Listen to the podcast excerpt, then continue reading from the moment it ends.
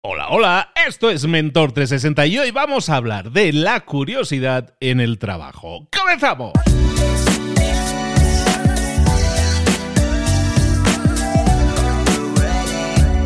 Buenas a todos, soy Luis Ramos, esto es Mentor 360, acompañándote todos los días de lunes a viernes para tu desarrollo, tu crecimiento, para apoyarlo por lo menos y darte un empuje en lo personal y en lo profesional. Esta semana, porque estamos haciendo semanas temáticas, esta semana estamos hablando de habilidades, de skills, de power skills, de habilidades que tenemos que desarrollar. Sería deseable que desarrollemos, oye, no solo en lo personal, sino también en lo profesional, nuevas habilidades, muchas veces que no se valoran o no están en los, eh, los libros de enseñanza que si las incorporamos a nuestra vida nos van a permitir ser diferentes, ser mucho más memorables, ser mucho más efectivos, conseguir más y mejores resultados.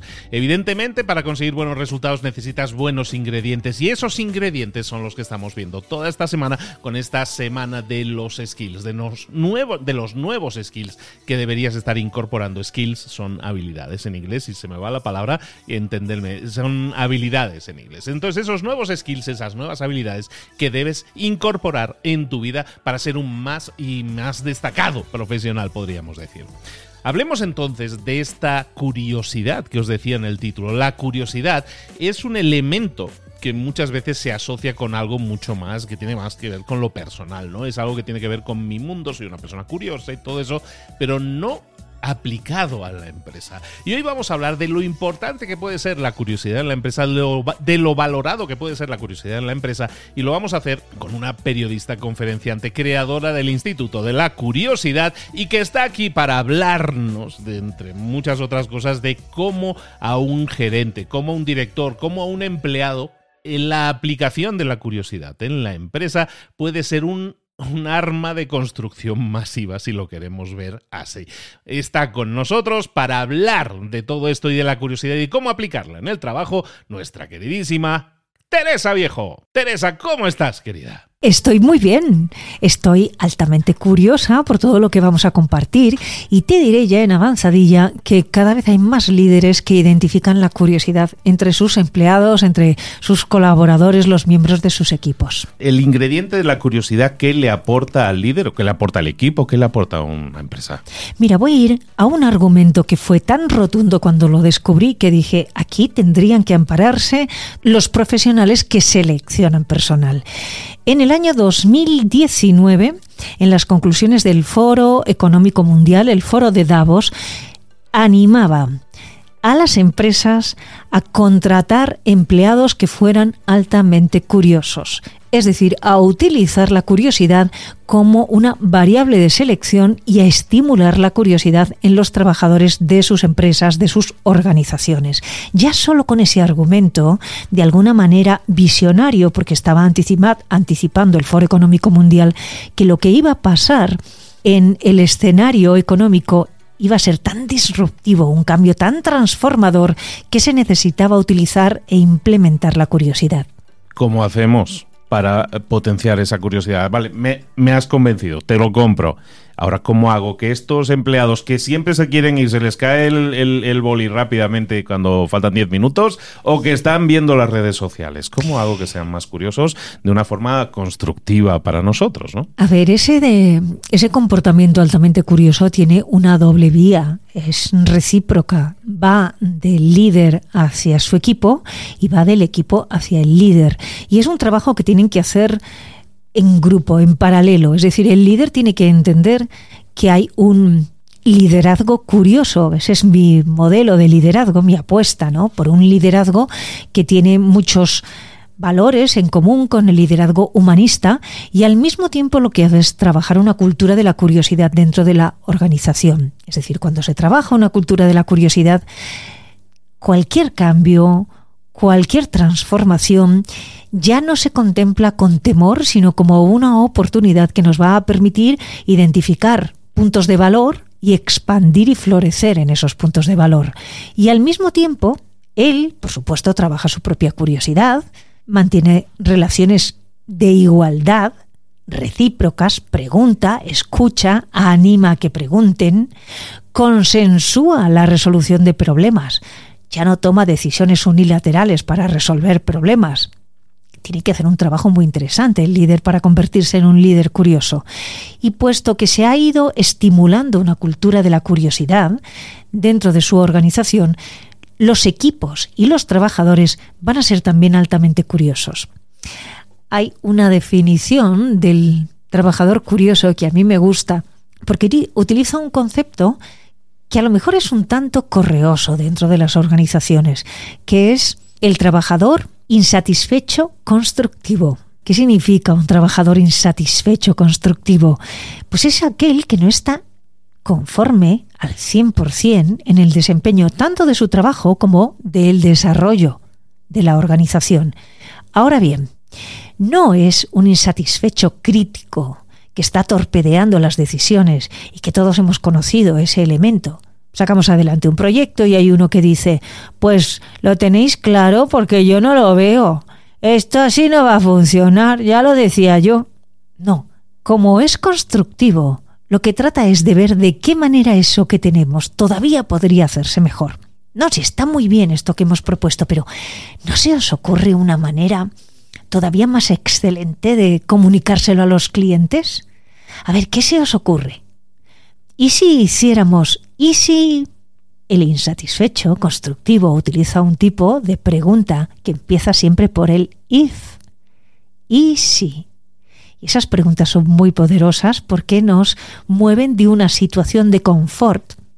No hay un problema, no hay una anomalía, no hay un conflicto, de una situación de más o menos confort pasamos a otra que aspiracionalmente puede ser mucho mayor.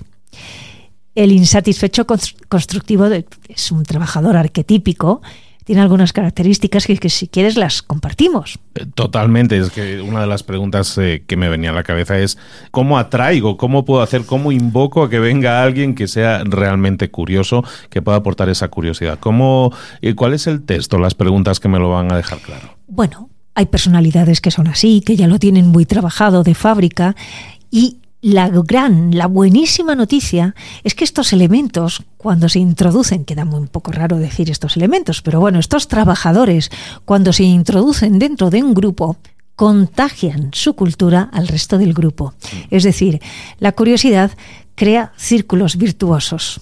Igual que el insatisfecho toca narices. Es muy incómodo y al final todos terminan un poco como el insatisfecho constructivo estimula a los demás a que digan, oye, es verdad, pues a ver, ¿cómo lo podríamos hacer mejor? A ver qué se nos ocurre. Estas frases de, y además genera compromiso, engagement, crea sentido de pertenencia. Estas frases de, a ver qué se nos ocurre, venga, a ver si lo mejoramos, venga, que podemos, que son tan motivadoras, son propias de un insatisfecho constructivo.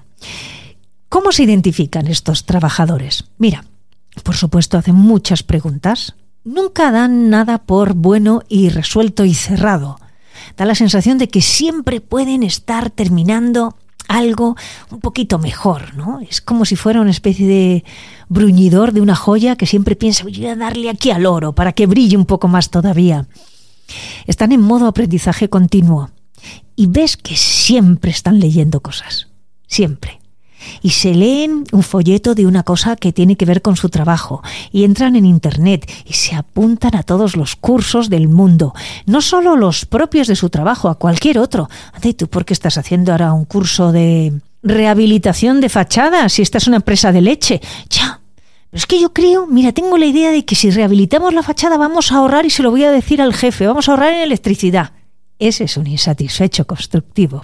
Un insatisfecho constructivo, es decir, un, trabajador, trabajadora altamente curiosa o curioso, siempre tiene interés por el trabajo de los otros. No es que yo me dedique a poner vasos en esta fila de montaje y el vaso pongo un vaso y luego otro vaso, sino, espera, ¿y este vaso que a mí me llega?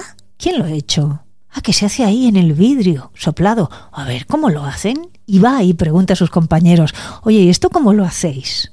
Como tiene relación con otros compañeros, crea buenas relaciones en el trabajo. No funcionan en silos, apartados unos de otros, sino que son grandes conectores. De hecho, los jefes cuando detectan estos trabajadores utilizan su trabajo para, mira, vas a montar tú que a ti se te da muy bien el, día de, qué sé yo, la fiesta de Navidad. qué sé yo, vamos a hacer un team building, eh, hazlo tú, que a ti se te da bastante bien. Son personas muy valiosas dentro de la organización y, eso sí, entrañan un riesgo, porque si se encuentran con un líder que no detecta la curiosidad y que tampoco la pone en valor, se van a sentir muy frustrados y es el perfil de trabajador que tiene una alta movilidad. Si no encuentra un lugar adecuado dentro de su empresa para desarrollar ese interés por su trabajo, por aprender, por crecer, por conectar, van a buscar otro lugar. Y este es uno de los grandes problemas que tienen las empresas en este momento. ¿Cómo asegurarse la lealtad del talento? ¿Cómo comprometerles y que no se marchen a otro sitio? Hay profesiones que, por ejemplo, en España es una situación sangrante. No hay ingenieros, dicen. Los ingenieros se van a otros lugares, pues porque están buscando unas condiciones idóneas y si no encuentran que pueden desempeñar su trabajo en esa dirección, lo van a buscar en otro lugar y es muy loable, está muy bien, porque si no, el curioso, que no puede desarrollar su curiosidad, se va a sentir muy triste, muy frustrado. ¿Cómo podemos crear un campo de cultivo en el que florezca? Mira, te voy a contar una anécdota de el que fue directivo de Google allá por los años 2000, entre 2000, 2000, creo que fue hasta el 2011.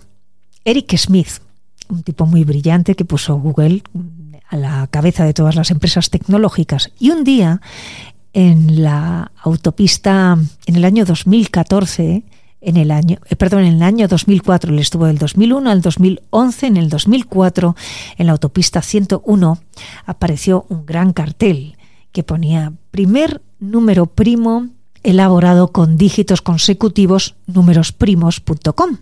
De manera que cuando tú leías eso, lo que hacías era escribir en internet el número primo con númerosprimos.com y llegabas a una página web. En esa página web tú podías responder unas preguntas y enviar tu currículum. Al cabo de unos 10 días, 10-15 días, empezaron a recibirse en Google cantidad de currículums de personas que nos respondían al profesional que trabajaba en la compañía y los asesores de Eric Smith le dijeron, tenemos un problema, Houston, porque aquí nos están llegando licenciados en Bellas Artes y, somos ingenieros informáticos. Y respondió Eric Smith, yo dirijo esta compañía a las preguntas, no a las respuestas.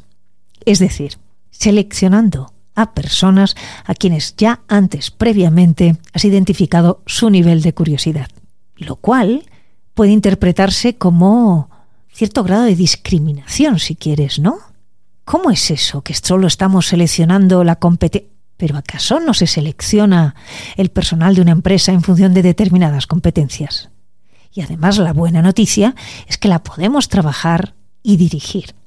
Uno de los objetivos a la hora de validar el test que he preparado desde la universidad es que determinemos cuáles de las siete tipologías de la curiosidad son especialmente hábiles en el desarrollo y en las competencias profesionales, porque de esa manera los directores de recursos humanos podrán realizar ese test a las personas y decir, wow, aquí tengo este caballero o esta mujer que tiene un alto porcentaje en la resolución de problemas, que es una de, los, las tipologías de la curiosidad, que es muy útil en mi trabajo. Ahora bien, no pasa nada, es que podemos trabajar eso.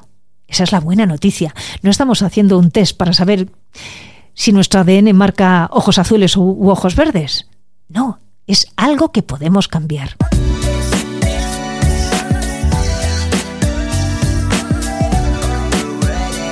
Me venía a la mente ¿eh? que hace, yo hace, eh, hace otra vida, ya prácticamente, en otra vida yo era yo trabajaba de ingeniero informático en un banco y hubo una empresa que trabajaba con nosotros que se llamaba EDS, se llama EDS, es muy conocida, y esta empresa empezó a fichar, de hecho fichó una amiga mía, que curiosamente no, no a través de mí, fichó una amiga mía, em, licenciada en filosofía.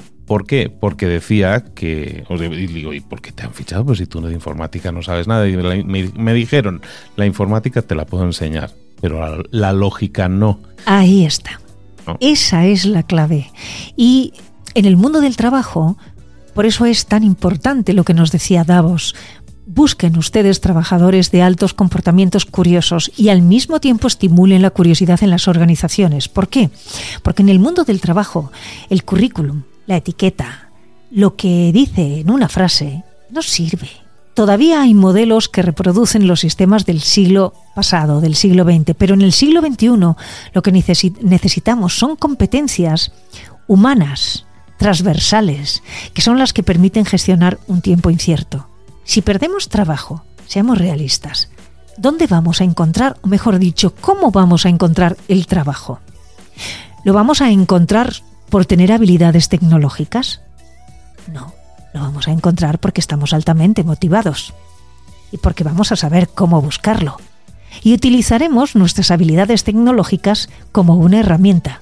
Pero lo importante es la motivación. Así que la curiosidad en el ámbito profesional hoy por hoy es un elemento esencial para validar los currículums. Recuerdo a un empresario tras una conferencia que se acercó un día a mí y me dijo, Madre mía, si mi hijo te hubiera escuchado, probablemente no le hubiera pasado lo que le pasó ayer en una prueba de selección de personal. Se había licenciado en ciencias económicas, realizado un máster MBA y cuando llegó a su primera entrevista de empleo, vieron su currículum y le preguntaron, Bien. ¿Y cómo te ves dentro de cinco años? Y no supo responder. Porque se imaginaba que le iban a preguntar, o sea, que estudiaste este año, y al año siguiente dónde, y al año siguiente...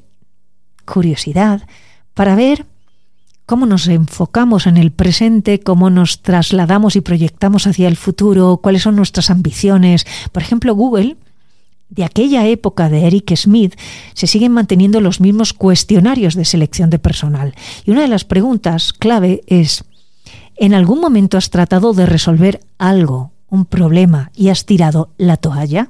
Si respondes sí, respondes por qué. Pero ahí ya estás perdiendo puntos. Y si respondes no nunca, entonces dice, cuéntamelo.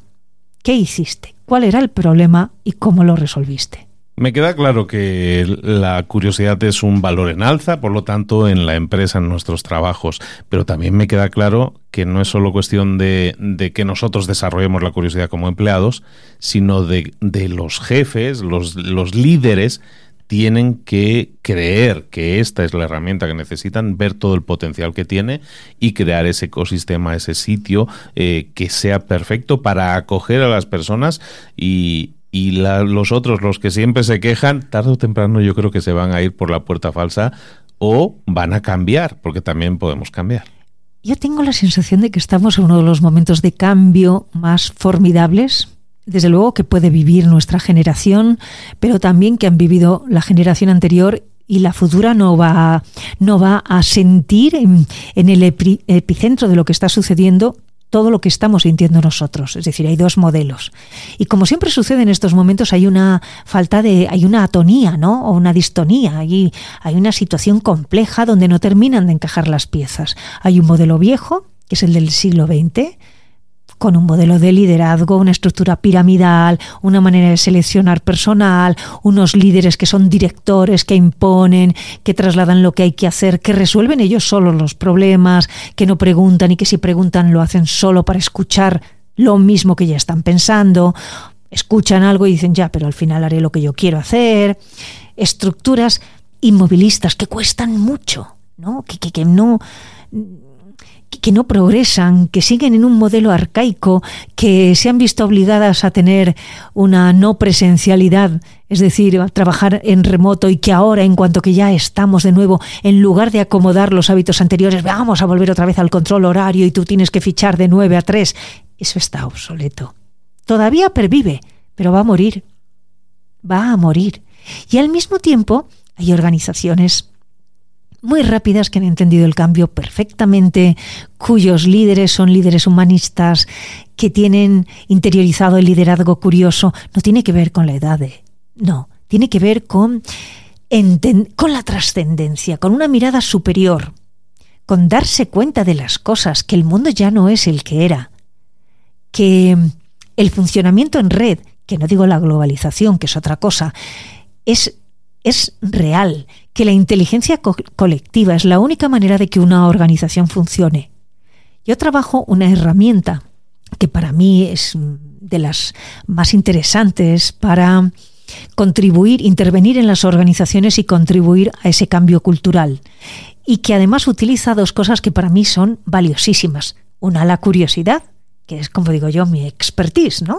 Se llama indagación. Y la otra parte, la mirada positiva, apreciativa. La herramienta se llama indagación apreciativa, se desarrolló en Estados Unidos, es eh, David Cooper Ryder quien la ha impulsado y, tiene mucho éxito. En Estados Unidos se trabaja mucho, en América también, muy especialmente en el Cono Sur, Argentina, Chile, pero también se, se está trabajando en México, se está trabajando en Colombia.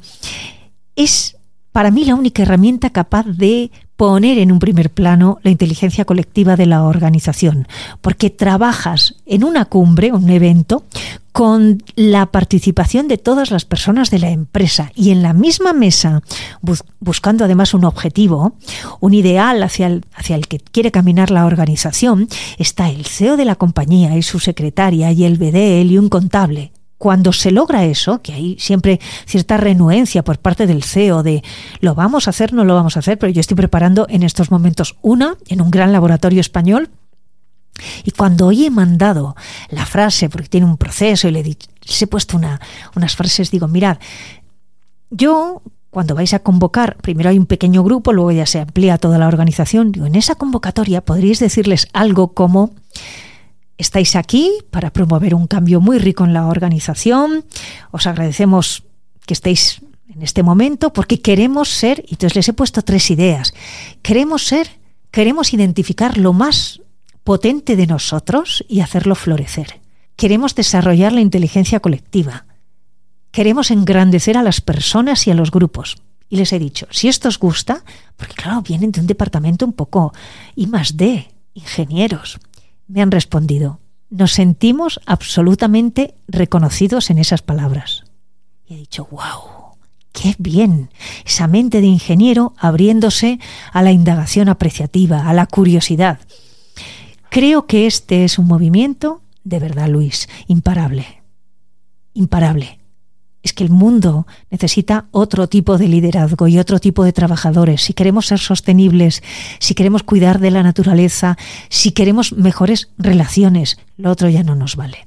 Toda esta semana estamos hablando de curiosidad con Teresa Viejo. Hoy estamos hablando de curiosidad en el trabajo.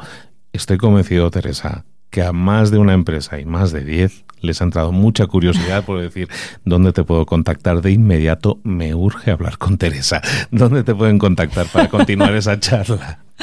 Pues me, ya ahí casi diría que me contacten en, en, LinkedIn, bueno, también a través de la web. Además, en la web estamos preparando las estoy adaptando la, web con más información respecto de indagación apreciativa, del modelo liderazgo curioso. O sea que ahí también hay una forma de contactar y, y, y yo creo que es un camino muy rico en el que, y te lo digo con la mano en el corazón, Luis, todos tenemos que aportar.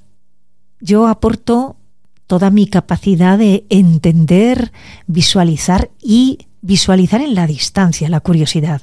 Y también ese expertise, que tengo de tantos años en los medios de comunicación, que me hace fácil facilitar, que no es tan sencillo para otras personas. Sí me hace muy fácil sentarme y hablar con una persona e identificar cuál fue su momento cumbre, el momento bueno en esa organización. Esto es como, mira, como las personas, como las parejas cuando tienen problemas y están en un punto que dicen, esto, pero todavía hay chispa vamos a encontrar la chispa, porque desde la chispa se crece. Ahora, desde el fuego apagado y la ceniza, como si fuera un erial, no se crece. Al final tienes que querer reavivar el fuego. Claro, claro. Tiene que salir de dentro. Bueno, pues ojalá y muchas personas te contacten porque creo, esto que me acabas de decir ahora, yo creo que en sí mismo mucha gente está diciendo, oh, oh, eso es lo que necesitamos. O sea, tanto empleados como jefes. Yo mm. creo que la, gente necesita ese tipo de inspiración para pasar a la acción, para dar pasos en, y saben que tienen que cambiar las cosas. Eh, muchas veces la gente quiere cambiar, pero no sabe el cómo, ¿no? Claro. Y, claro. Este, y este es un gran cómo, yo creo, para, para hacer un crecimiento y un gran fuego siguiendo con la... Sí, yo a veces digo, lo importante es que tú sepas hacia dónde vas a cambiar. Mm. Tienes claro ¿Qué quieres en ese cambio? ¿Cuál es el sueño, como decimos en indagación apreciativa? ¿Cómo te ves? ¿Cómo quieres ser? ¿Cómo quieres que sea la organización? No te preocupes, yo te digo el cómo. Vamos a hacerlo juntos.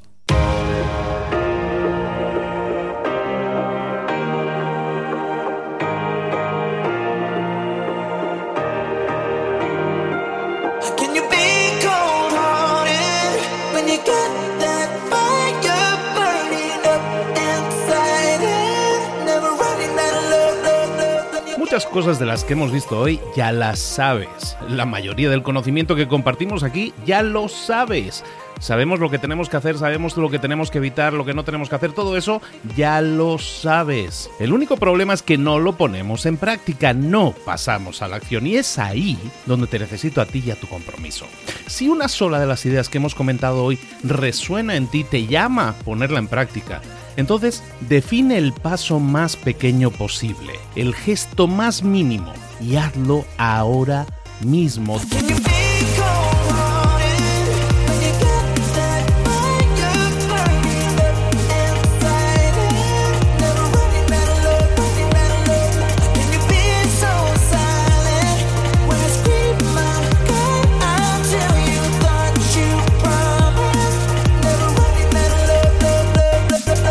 Hablo de crecimiento personal, pero también de crecimiento profesional. Expandir tu red de contactos, mejorar tus relaciones con los demás, aprender alguna cosa nueva, poner en práctica una pequeña técnica que te ayude. Todo suma, pero solo suma si lo pones en práctica. No si piensas en ponerlo en práctica. Pensar en ponerlo en práctica no sirve, tienes que ponerlo en práctica, pasar a la acción.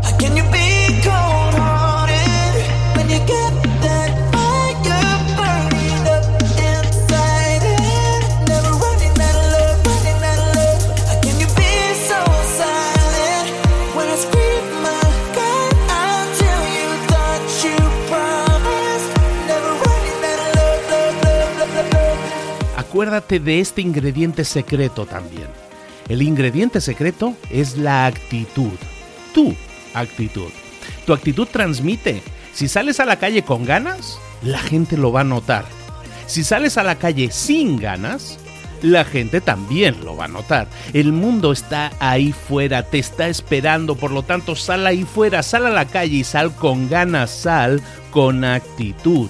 No esperes a mañana, ya sabes lo que tienes que hacer y ya sabes que lo puedes hacer hoy. No veas pasar la vida, vive la vida.